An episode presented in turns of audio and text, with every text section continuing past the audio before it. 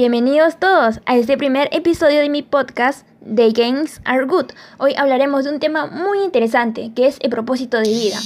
El propósito de vida es una declaración de amor, es el objetivo de tu personaje favorito de tu videojuego. No, no es allí, sino más bien es algo personal, es algo que nos hace bien, es cuando cumplimos nuestras metas propuestas a lo largo de nuestra vida. Es un estado de satisfacción. Es así como cuando te propones algo y dices, no, no lo voy a hacer y cuando pensabas que no lo ibas a hacer, justo lo logras. ¿Me entiendes? Es como decir, lo logré. Ya bueno, es eso, es un estado de satisfacción, ¿verdad? La vida siempre nos lleva para un lugar y para otro, constantemente. Y para cumplir todo lo que nos proponemos, es también parte del destino. ¿Tú crees en el destino? Porque yo sí. ¿Y para qué sirve todo esto acá? Sirve para aprender de nuestros errores, ya que después de eso siempre te quedas con la lección de aquella situación que has vivido. Decisión también. El propósito de tu vida te llevará a tomar buenas decisiones como malas porque ahí está todo. De los peores momentos nace lo mejor. Me acuerdo cuando mi artista favorita dijo en una entrevista que sus mejores canciones nacen de cuando está en sus peores momentos.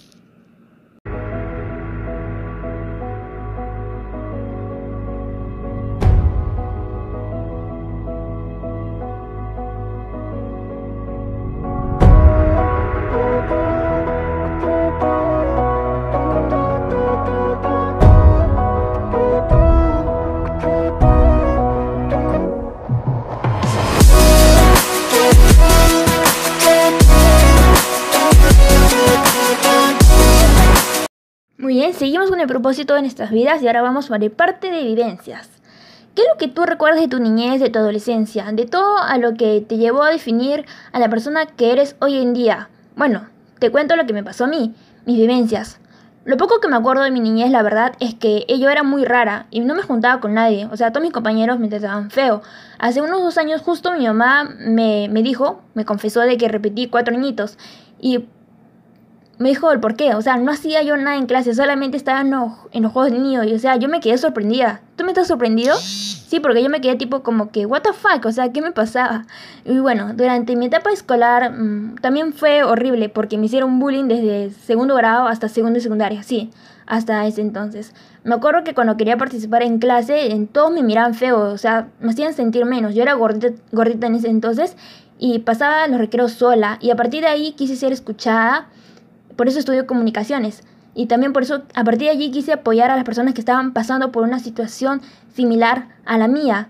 Eso es ser bondadosa. Cuando entré tercera secundaria, me cambiaron de turno, no de colegio, ojo. Y todo empezó a ir bien. Tuve mis primeras amigas de mi etapa escolar. Una de ellas me traicionó hace un año, pero ya bueno, ya fue, ya pasó. Con otra no, no me hablo por un error que cometí. Y después me enteré de que, nada, que ella se había alejado de todos por otra amiga que teníamos en común.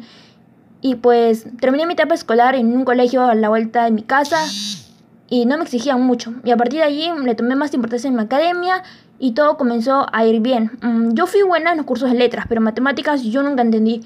O sea, nunca me gustó lo que es matemática.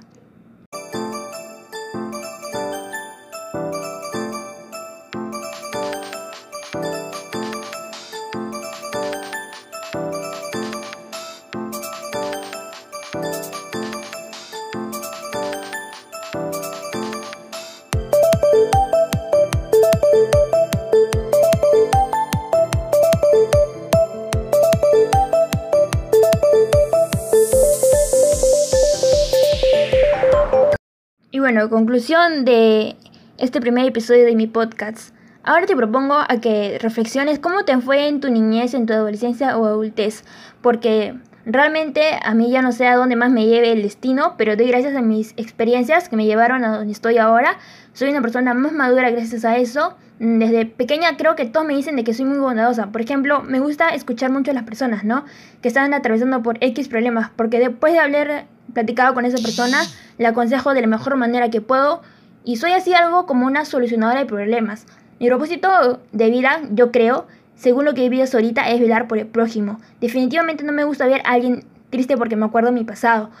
Mm, no quiero que alguien más pase por lo que yo pasé. No, no está bien quedarse callado. O no está bien tener una persona con la cual no tienes confianza de decirle todo lo que sientes en ese entonces, porque si no te vas a sentir mal, vas a sentir impotencia, que fue lo que yo sentí durante mucho tiempo. Y nada, mm, ahora terminando el podcast, te digo esto acá. Si estás pasando por un mal un problema o algo te está aturdiendo a tu vida, no te deja en paz, háblalo con alguien de confianza y no te quedes callado porque es la peor decisión que puedes tomar en tu vida.